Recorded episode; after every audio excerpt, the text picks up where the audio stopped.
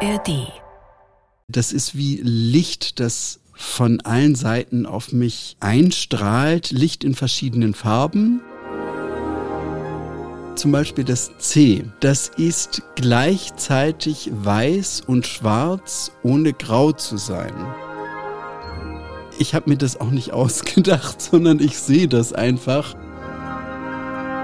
einen ganz hohen A-Dur-Dreiklang wie in äh, Lohengrin-Vorspiel. Das ist schon extrem süß. Wahnsinn. Ähm, ah, das würde ich mir wünschen. Das wäre wirklich so ein Mehrgänge-Menü in einem Konzert. Hallo zusammen, ich bin Anne Schönholz und ich bin Geigerin beim Sinfonieorchester des Bayerischen Rundfunks oder kurz einfach BRSO. In diesem Podcast der ARD Audiothek möchte ich euch unser Orchesterleben von allen Seiten zeigen. Hier erfahrt ihr, wie wir Musiker wirklich ticken und was bei uns alles auf und vor allem auch hinter der Bühne so los ist. Für die meisten von uns ist Musik ein rein akustisches Erlebnis. Wir machen die Augen zu, blenden alles andere aus und genießen durch unsere Ohren. Doch manche können Musik nicht nur hören, sondern auch sehen, schmecken oder riechen. Diese Gabe besitzt auch mein BRSO-Kollege, der Soloflötist Henrik Wiese. Henrik ist nämlich Synästhetiker, das heißt, seine Sinneswahrnehmung funktioniert anders als bei den meisten Menschen. Henrik sieht Farben vor seinem inneren Auge, wenn er Musik hört. Kann man sich schwer vorstellen, ich weiß, aber nachdem ihr die Folge gehört habt, wisst ihr genau über Synästhesie Bescheid. Und das ist noch nicht alles. Henrik hat noch ein weiteres Talent, das auch mit dem Sehen oder besser mit dem genau Hinsehen zu tun hat. Er beschäftigt sich gerne mit Noten, steigt tief hinab in Notenarchive und studiert akribisch die alten Originalschriften der Komponisten, zum Beispiel Mozart-Autographen. Und dann tritt Henrik als musikwissenschaftlicher Notenherausgeber in Erscheinung. Für seinen Notenband Probespielstellen für Piccolo und Altflöte bekam Henrik sogar den Deutschen Musikeditionspreis. In dieser Podcast-Folge werden wir also zusammen ganz genau hinschauen und so einiges entdecken, was andere vielleicht nicht sehen. Und wir bleiben bei Sinneseindrücken. Wie Mozart riecht, darüber sprechen wir auch. Also, los geht's! Henrik, wir haben uns ja heute schon in der Probe gesehen, aber ich freue mich, dass wir jetzt mal nicht spielen, sondern in Ruhe sprechen können. Herzlich willkommen. Vielen Dank für die Einladung. Ja, wir sind mal wieder in unserem Orchestercontainer und ich freue mich sehr auf unser Thema heute. Es heißt, ich sehe was, was du nicht siehst. und wir werden heute die ganze Folge natürlich dieses Spiel spielen, Henrik. Nein, okay. natürlich nicht. Es geht heute tatsächlich darum, dass du etwas siehst, was die meisten anderen nicht sehen. Du ahnst es schon. Es geht um Synästhesie. Du bist Synästhetiker gibt ganz verschiedene Formen von Synästhesie, aber bei dir im speziellen Fall tut sich da ganz viel, wenn du Musik hörst. Erzähl mal, Henrik, wie können wir uns das vorstellen? Was hast du vor Augen beim Musikhören?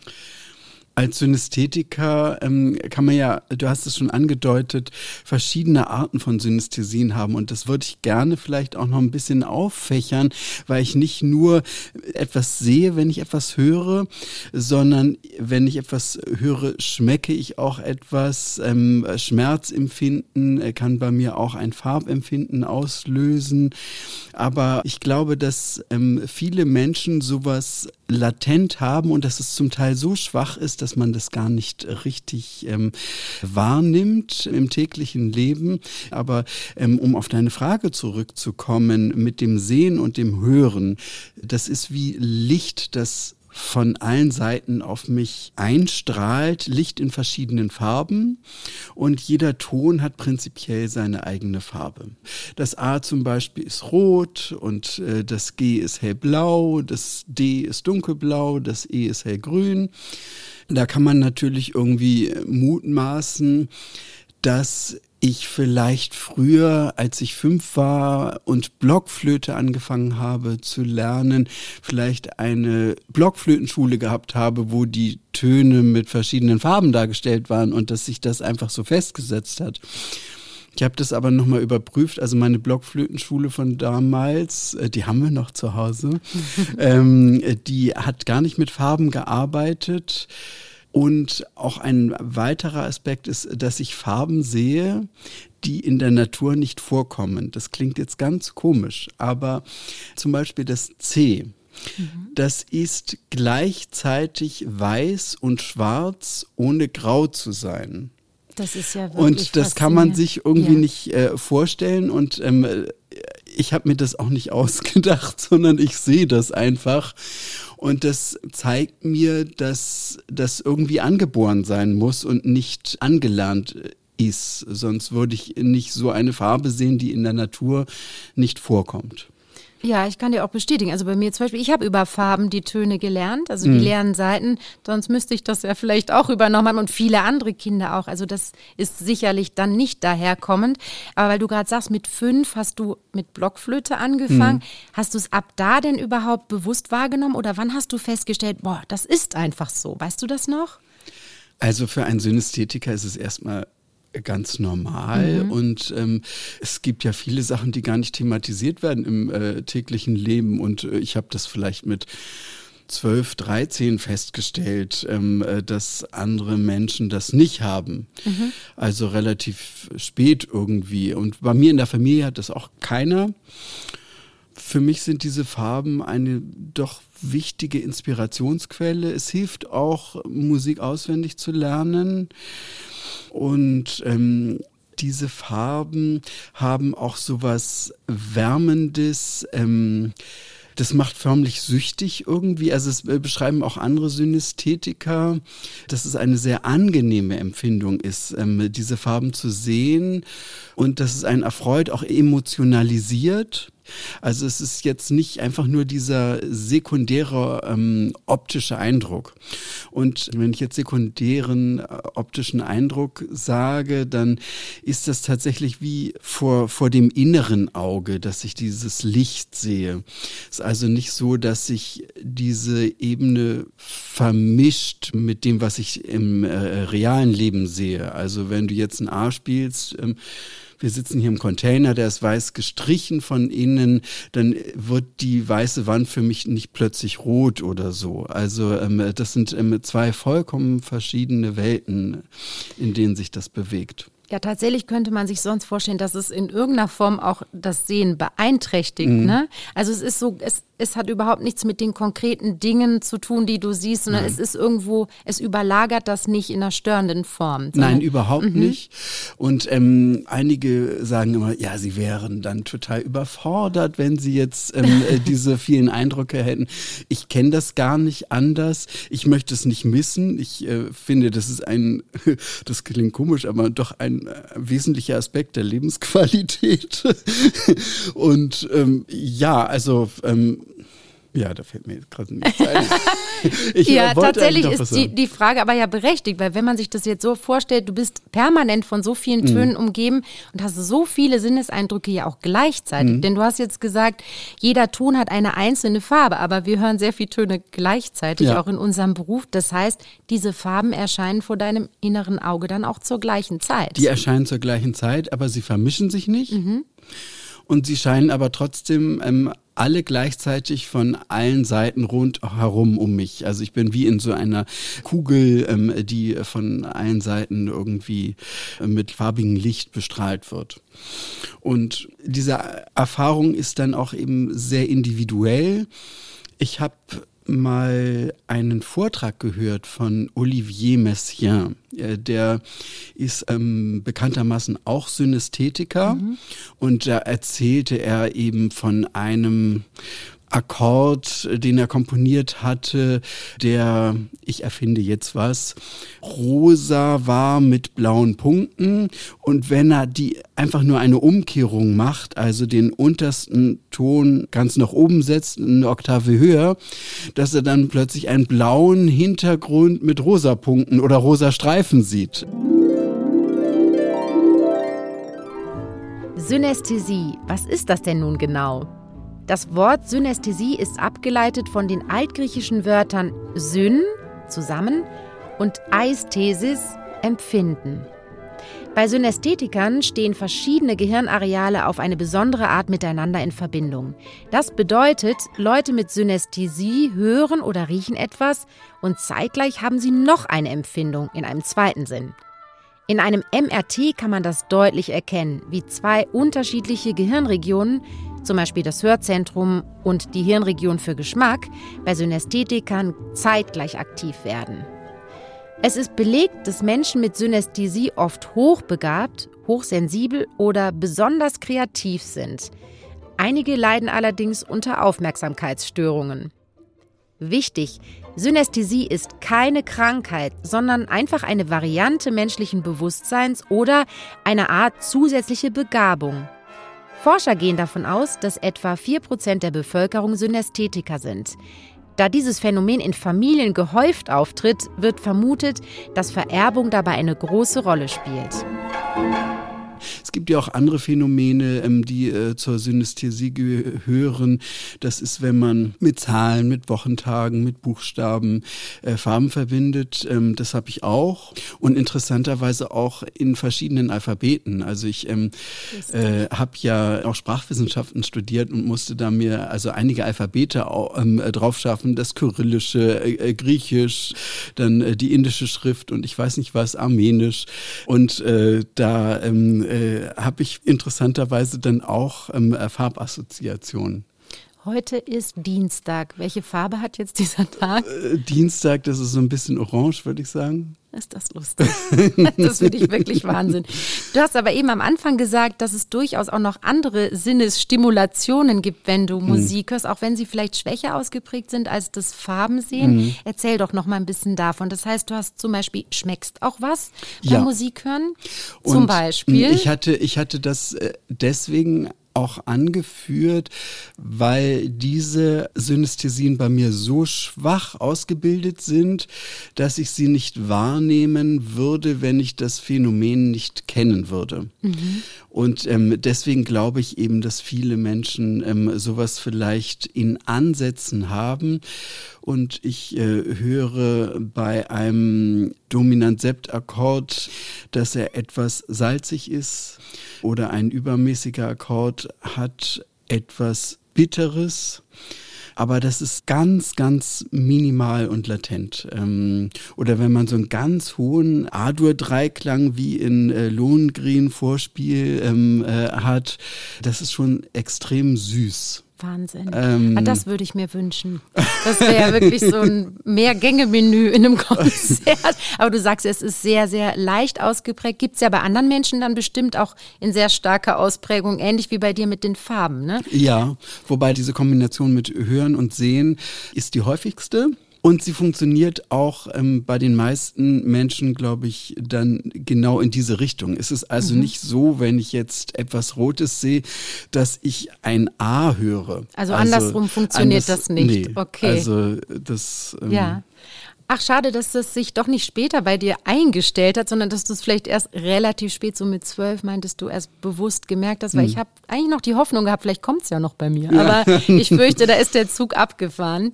Äh, wobei ich kenne eigentlich als einziges nur, wenn einem bei schweren Stellen mal schwarz vor Augen wird. Aber ich glaube, das, glaub, das, hat, das hat nicht so viel mit Synästhesie wahrscheinlich zu tun. Tatsächlich ist es schon so, dass manche Menschen, die Synästhetiker sind, Aufmerksamkeitsstörungen haben oder Orientierungsschwierigkeiten. Das möchte ich dir hier doch mal erzählen. Okay. Äh, in der Vorbereitung jetzt, jetzt auch. Ist dir aber über dich jetzt überhaupt nicht bekannt, offensichtlich. Finde ich nur interessant, weil das kann ja durchaus ähm, heißen, dass sie Schwierigkeiten haben, das alles irgendwie in ihrer Aufmerksamkeit zu verarbeiten. Klingt so, aber scheint dir ja unbekannt. Das freut Na, mich. Ich meine, das könnte schon auch, manchmal lenkt es äh, vielleicht, vielleicht, auch ab. ab. Mhm. Ja, das, mhm. ähm, aber nein, also in diesem medizinischen Sinne mit Aufmerksamkeitsstörungen, äh, also das, äh, das ich wollte dir auch nicht zu nahe treten, aber, fand ich tatsächlich interessant und ich hm. kann es mir auch wirklich vorstellen. Du hast eben schon erwähnt, Olivier Messiaen. Ja. Du bist wirklich in fantastischer Gesellschaft als Synästhetiker. Lady Gaga wollen wir heute nicht vergessen. Ach, das wusste ich ja. gar nicht, okay. Hast du dich noch nicht mit ihr darüber unterhalten? Nein, ich habe mich nur mit Hélène Grimaud mal drüber unterhalten kurz. Ja, auch eine großartige Musikerin. Nur noch kurz, um ein paar Namen zu nennen. Franz Liszt äh, okay. war auch Synästhetiker. Kandinsky. Ja, das äh, kann ich auch nachvollziehen. Mhm. Und wie war das mit Hélène Grimaud? Also mit ihr hast du dich schon darüber, dich schon darüber ausgetauscht. Was hat sie ja, erzählt? Ich habe mich ganz kurz mit ihr darüber ausgetauscht. Ähm, ich hatte das Gefühl, dass es für sie eine so intime und private äh, Sache ist mit dieser Synästhesie, dass sie da gar nicht so ins Detail gehen wollte. Mhm. Also ähm, wir hatten nur festgestellt, dass sie mit Tonarten Farben verbindet und nicht mit einzelnen Tönen. Und bei mir ist es so, dass ich erstmal mit jedem einzelnen Ton eine Farbe verbinde und dann aus diesem Ton heraus entwickeln sich natürlich die Tonarten. Und ähm, wenn ich jetzt sage, der Ton D ist dunkelblau, dann kann ich das von D-Moll und D-Dur auch prinzipiell sagen, dass diese Tonarten dunkelblau sind, aber mit unterschiedlichen Schattierungen letztendlich. Und ähm, äh, ja, aber es ist schon spannend, wie, wie die Menschen eben ihre Synästhesie erfahren. Also hätte ich nicht gedacht, dass es in der Musik dann so unterschiedliche Formen gibt. Hélène Grimaud sagt eben dann also in Harmonien und du hast es völlig anders. Und interessanterweise hat Lady Gaga gesagt, äh, ein Song von ihr, Pokerface, sei insgesamt tiefgelb.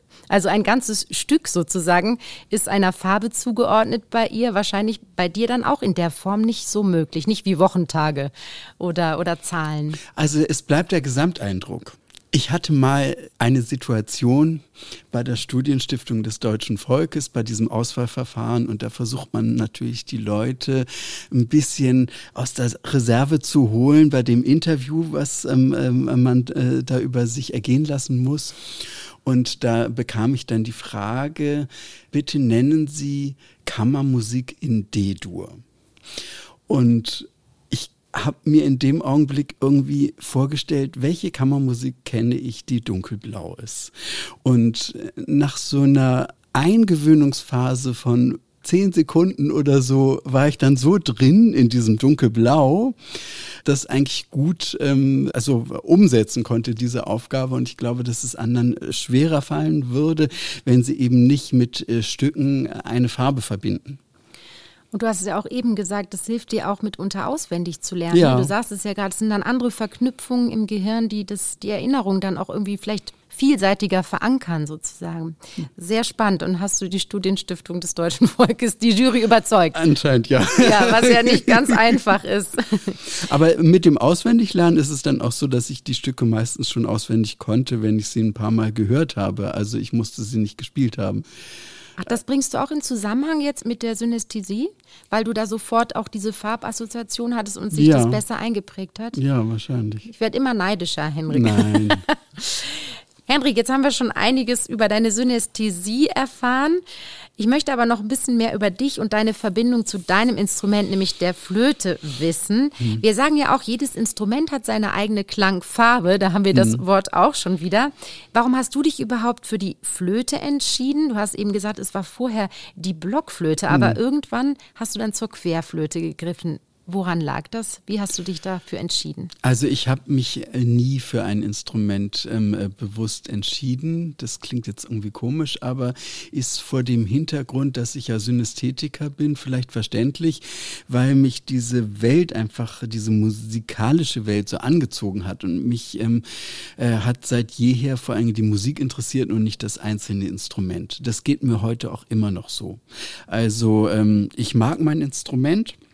Aber es war zur richtigen Zeit am richtigen Ort. Ähm, und bei mir fing es irgendwie damit an, dass ich in der ähm, Grundschule beim Kindergeburtstag meines besten Schulfreundes mich ein bisschen gelangweilt hatte. Und seine Mutter war Hobbyflötistin und ich habe mich dann mit ihrer Querflöte in eine Ecke ähm, verkrümelt und mit diesem Instrument experimentiert. Und ich glaube, wenn sie jetzt Trompete gespielt hätte, dann würde ich heute vielleicht hier als Solotrompeter sitzen. also, Natürlich nur als Solotrompeter. Nein, Nein das war ein als Scherz. zweiter Trompeter. Ja, aber ähm, äh, ach lustig, dann tatsächlich eigentlich ein Zufallsprodukt ja, äh, eure ja, Begegnung. Mhm. Also äh, letztendlich bin ich ganz glücklich, dass ich das Instrument äh, gewählt mhm. habe, weil mir dadurch vieles erspart bleibt äh, und das Instrument ja so praktisch ist. Ähm, es ist handlich und ähm, es ist nicht so wartungsbedürftig gewöhnungsbedürftig ähm, und insofern ähm, habe ich da eine gute Wahl getroffen. Ja, eben, sei froh.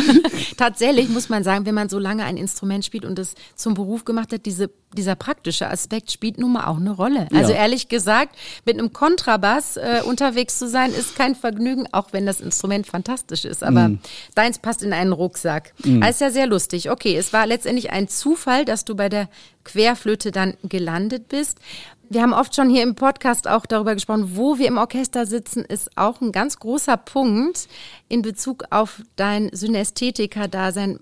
Was hat das für eine Bedeutung, dass du so mittig sitzt? Wie erlebst du das? Glaubst du, es wäre ein Unterschied für dich, ob du jetzt zum Beispiel an meiner Position auch mal ganz am Bühnenrand sitzen würdest mhm. oder eben relativ weit in der Mitte, ziemlich zentriert, wie du es tust? Ja, also mit dir möchte ich nicht tauschen, muss ich ganz ehrlich sagen. Gleichfalls. Also, ah, ehrlich, erzähl mal. Ja, also ähm, ich erlebe diese Farbwelt ähm, am intensivsten, also wenn ich äh, so richtig in den Klang eingebunden bin. Auch wenn ich selber mein Instrument spiele und diese Resonanzen im, äh, äh sich im Kopf ausbreiten, das ähm, erzeugt also ein sehr intensives ähm, äh, Farbempfinden. Und auch wenn der Dirigent natürlich das interpretatorische Zentrum des Orchesters ist, also der Kopf im Prinzip der Aufführung, so empfinde ich meinen Platz dort ähm, mittig im Holz, wo man dann das Blech hinter sich hat ähm, und die Streicher vor sich, empfinde ich das doch als akustisches Zentrum in gewisser Weise.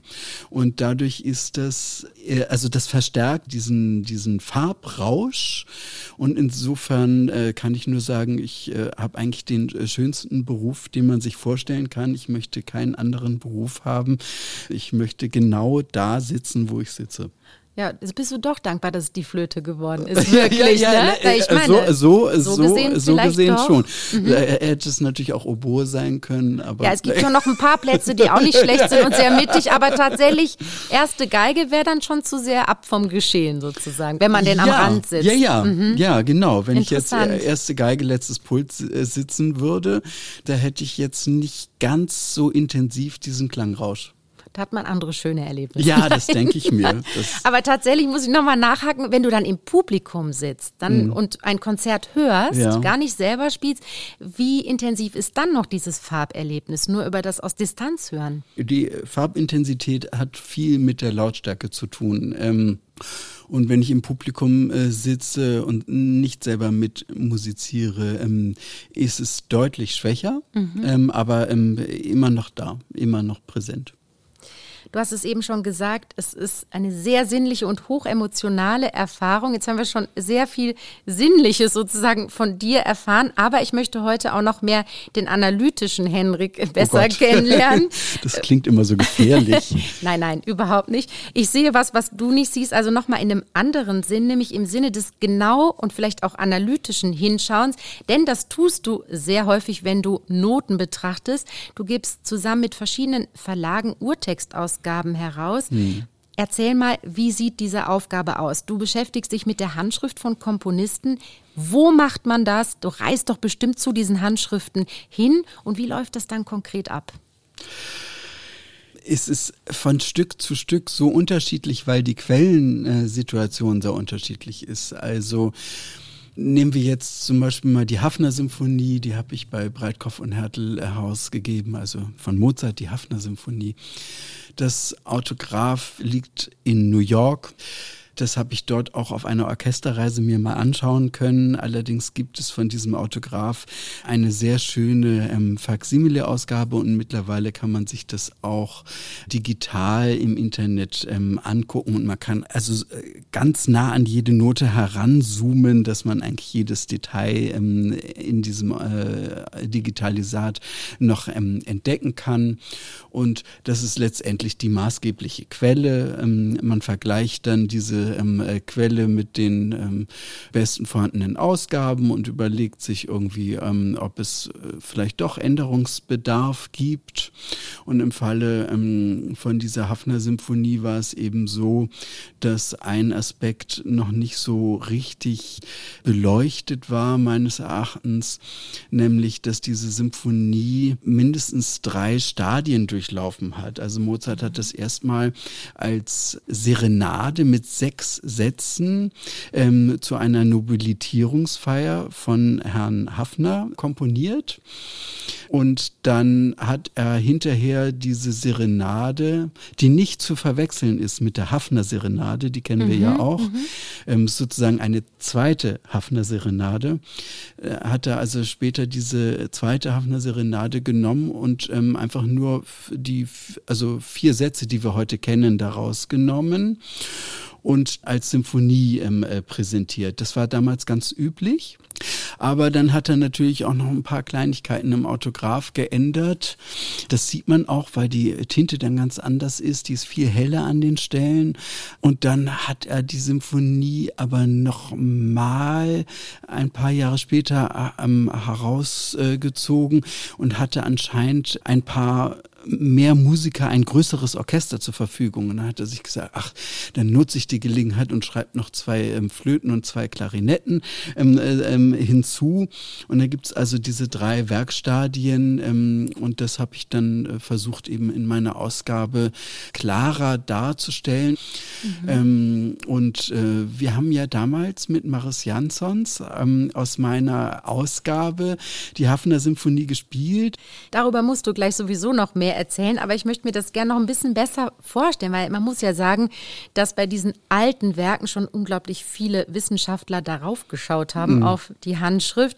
Was entdeckst du da, was andere nicht vielleicht längst schon gesehen haben? Weil das ist ja schwer verständlich, ne? dass man denkt, ja mein Gott, das gibt schon in zig Ausgaben. Beschreibt noch ein bisschen mehr. Okay, das war jetzt ein, ein Sonderfall, wo vielleicht instrumental sich noch was mhm. verändert hat. Aber es gibt ja auch Stücke, die vielleicht doch immer schon so waren, wie sie jetzt auch heute noch sind. Was entdeckst entdeckst du da so speziell Neues? das kann ich dir sehen? auch an der Hafner Symphonie noch erklären, denn äh, die Herausgeber vor mir, die haben alle nur, in Anführungsstrichen, nur das Autograph benutzt. Was ich jetzt nicht erklärt habe, ist, dass ich für meine Ausgabe auch Abschriften aus der Mozart-Zeit herangezogen mhm. habe und auch den Erstdruck. Und wenn man ähm, diese Quellen mit dem Autograph vergleicht, dann sieht man, also es gibt zum Beispiel eine Abschrift, die muss sehr früh gemacht worden sein, weil diese ganzen Korrekturen von Mozart nicht drin sind. Und wenn du jetzt nur das Autograph hast, dann siehst du, dass das korrigiert wurde, aber du weißt nicht, wann es korrigiert wurde und welche Korrekturen auf einer zeitlichen Ebene sind. Und ähm, da konnte ich also anhand dieser ähm, Sekundärquellen, so nennt man das, also die Quellen, die nicht direkt vom äh, Komponisten sind, konnte ich anhand dieser Quellen ähm, diese äh, drei Schichten ganz konkret nachweisen. Und das hatte bislang noch kein Herausgeber gemacht. Henrik gibt also Urtextnotenausgaben heraus. Urtext, das Wort sagt es ja schon, heißt ursprünglicher Text. Eine Urtextnotenausgabe versucht also, möglichst nah an dem zu sein, was der Komponist an Quellen zu seiner Komposition hinterlassen hat. Klingt einfacher, als es in der Praxis dann wirklich ist. Und tatsächlich ist es eine echte Wissenschaft für sich. Die Handschrift der Komponisten wirft oft viele Fragen auf. Und dann gibt es manchmal gar keine sogenannten Autographe, also Handschriften mehr, da sie verloren gingen oder zerstört wurden.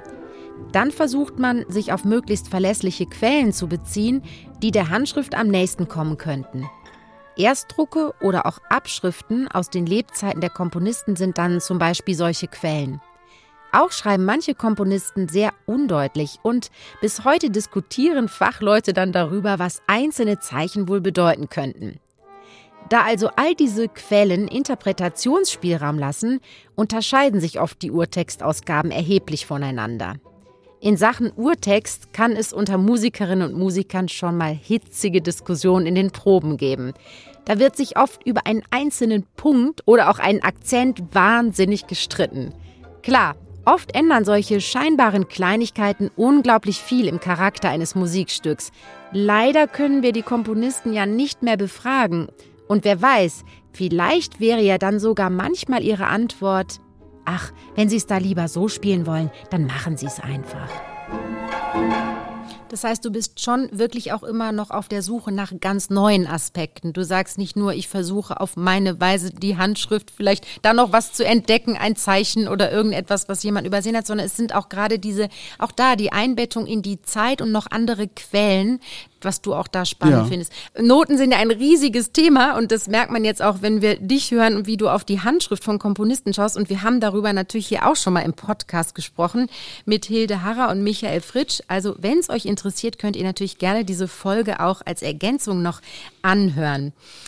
Also das heißt, du bettest das Ganze auch in die Zeit von damals ein und ähm, ziehst andere Quellen dazu. Da sehen wir ja wirklich dran, dass bevor wir ein Stück spielen, da schon sehr, sehr viel Auslegung von Einzelpersonen ja. dahinter steht und eigentlich ein Teil Interpretation da schon passiert. Siehst du das auch so? Ja, also ähm, man stellt die Weichen eigentlich für eine Interpretation und ähm, ich versuche eigentlich in meinen Ausgaben möglichst wenig Interpretation reinzubringen, gerade im Vergleich zu anderen Herausgebern.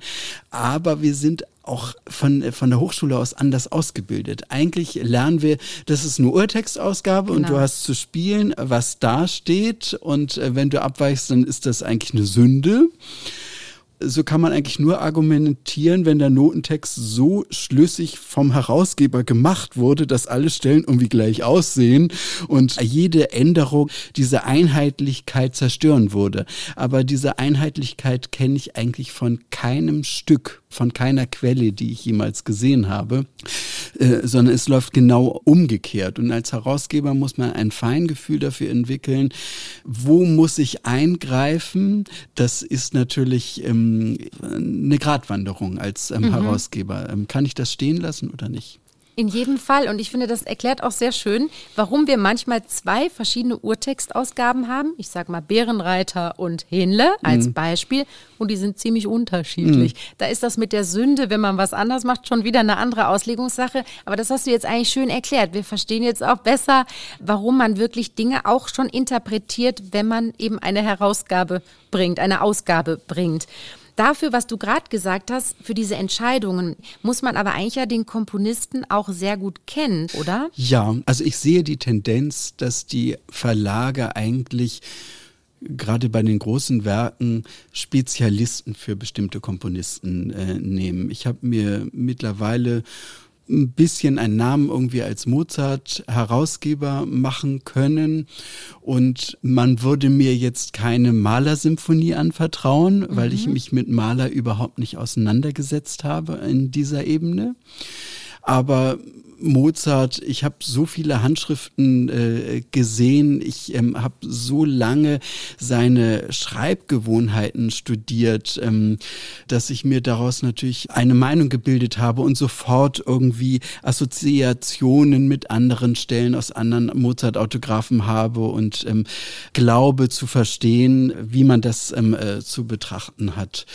Da ist jetzt im konkreten Fall ist äh, zum Beispiel interessant, ähm, Mozart ist ein Komponist, Komponist, der zwar sehr schön und klar geschrieben hat im Vergleich zu anderen Komponisten, aber der gerne auch abgekürzt hat. Also mhm. ähm, der, ähm, wenn jetzt äh, die Reprise kommt, kann man eigentlich davon ausgehen, dass er das erstmal nicht ausnotiert, ähm, wenn das Hauptthema dann nochmal kommt. Lustig, ja. Nach dem Motto, ähm, das kennt ihr doch jetzt schon, dann ja. könnt ihr das selber ergänzen. Und das äh, sagt auch viel über den Menschen dahinter ja. eigentlich, ne?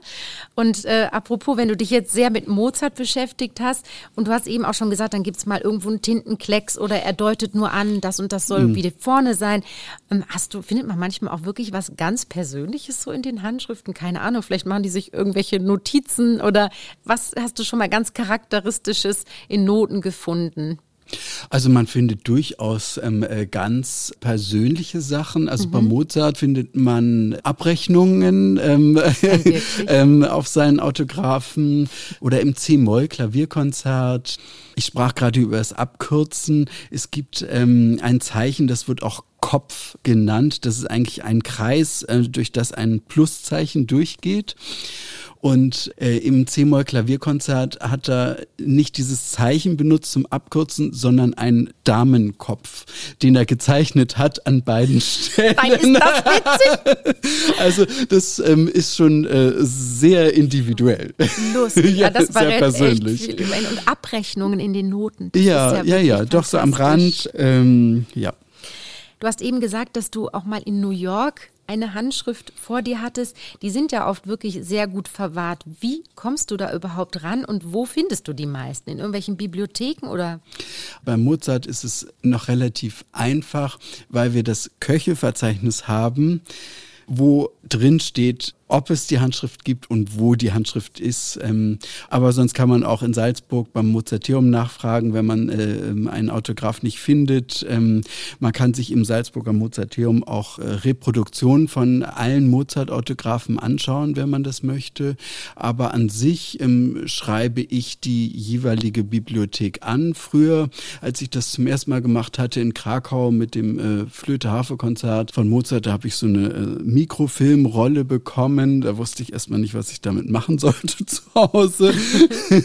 ähm, und ähm, dann kann man sich das irgendwie rückvergrößern. Äh, das war dann irgendwie schwarz-weiß. Mittlerweile ist das aber digitalisiert häufig und man findet das sogar im Internet. Es äh, wird immer einfacher. Aber es gibt natürlich auch Situationen, wo man das Autograph wirklich auch in Natura sehen muss, äh, weil man bestimmte Sachen nicht äh, auf den Reproduktionen erkennen kann. Zum Beispiel also ich bin gerade bei der Linzer Symphonie von Mozart und da gibt es leider kein Autograph und da habe ich äh, lauter Abschriften und um die datieren zu können, muss man sich das Wasserzeichen auch angucken. Und ähm, da bin ich also ähm, bestimmt in zehn Bibliotheken gewesen in Deutschland, in Österreich und habe mir Abschriften von der Linzer Symphonie angeguckt und habe ähm, Wasserzeichen abgepaust. Also da werden dann diese Handschriften auf eine Lichtplatte gelegt und man hat ein äh, ganz spezielles, sehr festes, aber ähm, äh, transparentes Papier und nimmt sich dann äh, weichen Bleistift und äh, paust das so paust durch, das ja. ab und es ist also kostet sehr viel Konzentration, es muss ja alles sehr genau sein.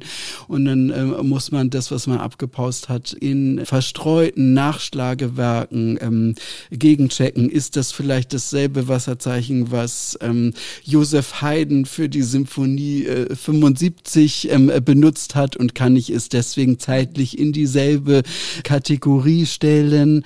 Spannend. Also ähm, da äh, reist man dann tatsächlich, also für solche Untersuchungen muss man dann von Bibliothek zu Bibliothek Bibliothekreisen.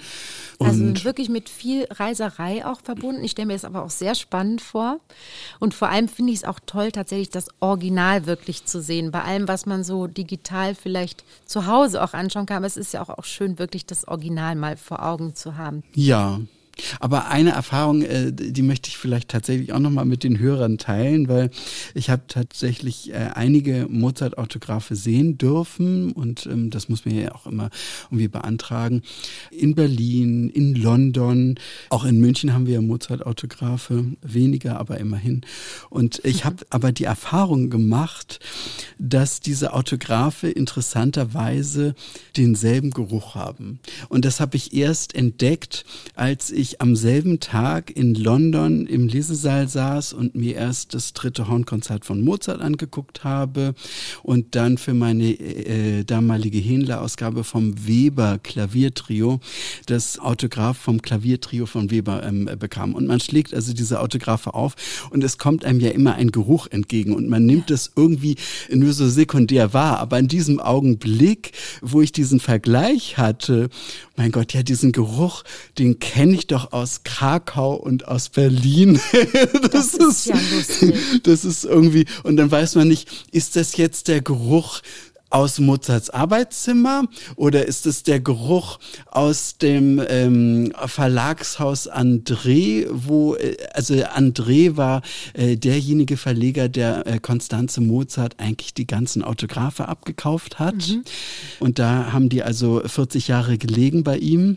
Oder woher kommt dieser Geruch? Aber letztendlich könnte er auch von Mozart kommen. Du, demnächst kannst du einfach klarstellen, ob es ein Original Mozart ist oder nicht. Du riechst einfach. Ja, genau. Genau. Aber das finde ich wirklich fantastisch. Ich liebe sowieso, wie Bücher riechen ja. auch. Das ist mit das Erste, was ich so mache, mal riechen. Was hat das für einen Geruch? Und das natürlich verrät wirklich was über die Herkunft des Buchs. Mm. Das finde ich ja wirklich lustig. Du hast eben gesagt, dass wir unter Maris Jansons auch aus einer deiner Ausgaben mhm. gespielt haben. Erzähl noch mal ein bisschen, wie war das denn? Weil das ist sicher ein bisschen speziell gewesen, auch für dich zu wissen, dass der Chef des Ganzen dann plötzlich sich deiner Ausgabe auch irgendwie unterordnet. Magst du noch mal ein bisschen erzählen? Ja, also das war, glaube ich, also für ihn wie für mich eine ganz besondere Situation. Es war für mich natürlich erstmal eine Ehre, dass er ähm, meine Ausgabe so wertschätzt, dass er ähm, dann äh, die auch benutzt genutzt hat ähm, für unsere Aufführung. Aber du hattest es ja vorhin auch schon so ein bisschen angedeutet, dass ja die herausgeberische Arbeit schon eine Interpretation letztendlich auch ist. Und eigentlich ist ja der Dirigent aus der Sicht des ähm, Orchestermusikers und aus der Sicht des Publikums der Interpret. Aber der Dirigent hat eben die Ausgabe als Grundlage. Mhm. Und in diesem konkreten Fall mit mir und Jansons mit Jansons und mir, ähm, war das ja irgendwie so auf den Kopf gestellt, weil ich ihm ja letztendlich schon eine Interpretation ähm, geliefert habe und er jetzt nicht mehr für sich so beanspruchen konnte, ähm, die intellektuelle Basis irgendwie für die Interpretation ähm, zu sein. Und es ist eine sehr außergewöhnliche Situation. Ich kenne keinen Orchestermusiker, der Orchesterwerke ediert. Mhm. Also es gibt nicht. sicherlich ähm, viele Musiker, die Werke für ihr eigenes Instrument herausgeben und das kann auch mal ein Konzert sein aber dass man jetzt eine Symphonie herausgibt als Orchestermusiker, das habe ich bislang äh, noch nicht gesehen. Und ähm, das stellt eben diese tradierte Sichtweise total auf den Kopf. Und für mich war es eine komische Situation, da in der Hafner Symphonie zu sitzen, zu spielen. Und ich wollte überhaupt nichts zerstören. Ich wollte keinen Einfluss nehmen. Ich finde sie auch als Herausgeber irgendwie ganz interessant zu sehen, was die Leute eigentlich jetzt aus meinem Text machen und wie sie ihn interpretieren und wie sie damit umgehen. Und vielleicht kann ich daraus ja auch Lehren ziehen für die nächste ähm, Ausgabe und so. Und wir sind sehr gut miteinander klargekommen, aber ähm, man merkt irgendwie, dass die äh, Dirigenten so ein bisschen Angst ähm, haben, irgendwie sie, dass sie was, dass sie was Falsches sagen könnten oder ähm, äh, etwas falsch beurteilen. Das merke ich auch mhm. manchmal bei anderen Dirigenten, die zu uns kommen, äh, die von meiner herausgeberischen Tätigkeit ähm, wissen. Und wenn ich dann mit einer Frage komme, ob ich an der Stelle nun Gis oder G spielen soll, dann ähm, fühlen die sich ähm, voll auf den Prüfstand gestellt. Ähm, okay. Fühlen die sich sehr gestresst. Ja. Mhm. also es ist eine besondere Situation. Henrik, wir haben dich jetzt auf der einen Seite als sehr emotionalen Menschen kennengelernt über die Synästhesie und alles, was du dazu erzählt hast. Auf der anderen Seite das Analytische oder den Blick auf die Noten. Und jetzt wollen wir anhand eines Spiels, wir spielen hier gerne ja. im Podcast, äh, herausfinden, welcher Typ du jetzt vielleicht etwas mehr bist. Ob der rationale oder emotionale. Bist oh. du bereit? Ich bin bereit, ja. Wollen wir mal schauen, was Mir da rauskommt. Ja übrig. nee, da müssen ja alle durch. also du hast immer äh, ein paar Antworten zur Auswahl. Mhm. Legen wir einfach mal los. In welchem Schulfach hattest du die besseren Noten? A. Mathe, B. Kunst oder C. Ich war in beiden gleich schlecht. Was ich nicht glaube. Ich habe Mathe geliebt. Ich habe Kunst auch geliebt, aber ich musste es abwählen, weil ich mich zwischen Musik und Kunst in der achten Klasse entscheiden musste. Und ich hätte gerne Kunst weitergemacht. Das wird schwierig. Du musst ja. dich jetzt aber entscheiden. Mathe oder Kunst? Kunst. Okay, B. Also zweite Frage. Wenn du eine Verabredung hast, A, tauchst du zehn Minuten zu früh auf, B, kommst du immer auf die Minute pünktlich oder C, bist du meist etwas zu spät? Also die Leute, die mich kennen, die wissen, dass ich immer zu früh da bin. Das ist immer sehr peinlich. Ich kann das irgendwie nicht anders. Echt? So bei Geburtstagsfesten ja. stehst du schon eine Stunde vorher vor der Tür. Nein, aber so. wenn ich für um 7 Uhr eingeladen bin, klingel ich um 5 vor 7. Das geht doch noch. Das ist doch wunderbar. Da sind die, die Gastgeber immerhin angezogen. Ja, Kein ja. Problem. Okay, du bist immer zu früh Und da. Ich, ich kenne das Problem, aber ich schaffe es nicht abzustellen. Du, das ist doch viel besser als zu spät an anzukommen, ja. oder? Äh, dritte Frage beim Kochen. A. Ich gehe streng nach Rezept vor. B. Ich weiche gern mal vom Rezept ab und probiere neue Gewürze aus. Oder C. Ich gehe überhaupt lieber essen. Kochen ist nichts für mich. Ich koche nicht viel, mhm. aber ich probiere eigentlich auch gerne mal was aus. Gut, dann ist das B. B ja. Weiter geht's. Wie sieht es denn in deinem Kleiderschrank aus? A. Ich bevorzuge eher einfache Klamotten in gedeckten Farben. B. Mein Schrank gibt einiges an Stilen her. Es herrschen helle und leuchtende Farben vor. Oder C. Hauptsache bequem und praktisch. Mode interessiert mich überhaupt nicht. Ich glaube traurigerweise C.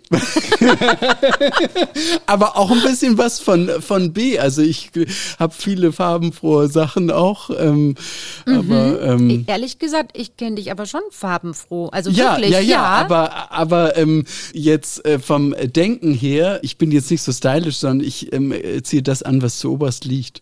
Also, mhm.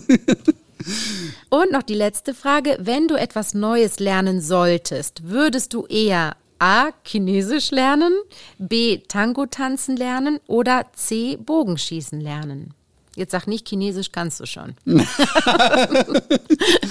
mich wundern. Also wenn du, wenn du jetzt Japanisch gesagt hättest, hätte ich auf jeden Fall Japanisch genommen. Mhm. Ich finde Bogenschießen total interessant.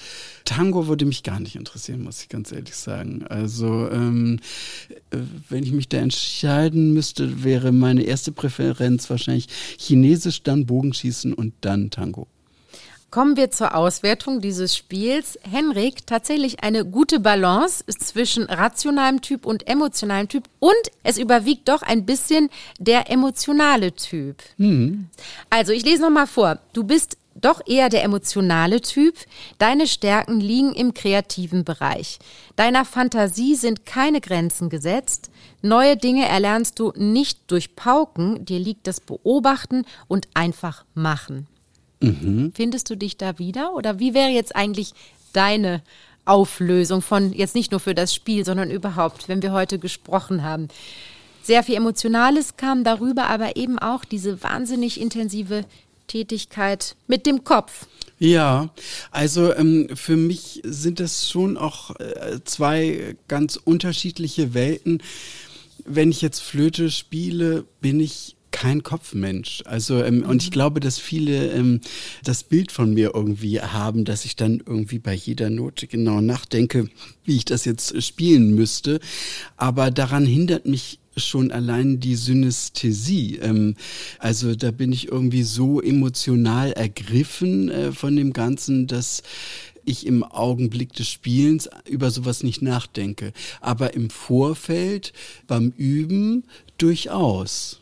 Insofern, ich sehe bei mir beide Seiten miteinander wettstreiten und es gibt sicherlich Situationen, wo die eine Seite überwiegt und äh, Situationen, wo die andere Seite überwiegt. So würde ich das beschreiben. Aber auf der Bühne überwiegt ganz bestimmt die emotionale Seite. Da kannst du mal sehen, wie toll das Spiel hier ist, was ja. wir heute gemacht haben. es war richtig. Kopf an Kopf rennen, aber eine leichte Tendenz zur emotionalen Seite. Mhm. Henrik, ich fand es wahnsinnig spannend, mit dir zu sprechen.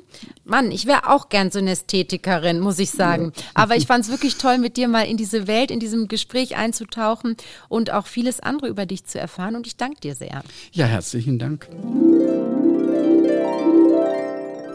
So, und jetzt ist wieder Zeit für unseren obligatorischen Anruf bei Sir Simon Rattle.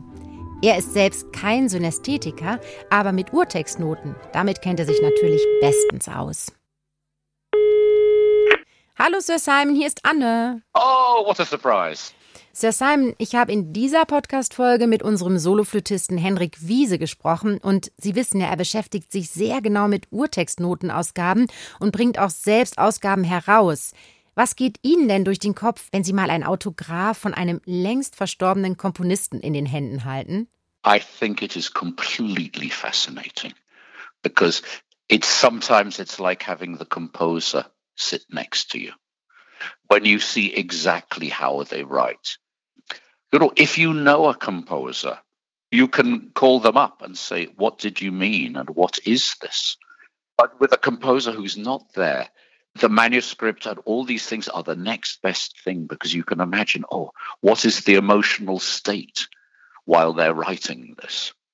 And so sometimes it's like being in the room with them. Ja, da steckt echt so viel von der Persönlichkeit der Komponisten drin in den Noten. Finde ich auch absolut faszinierend.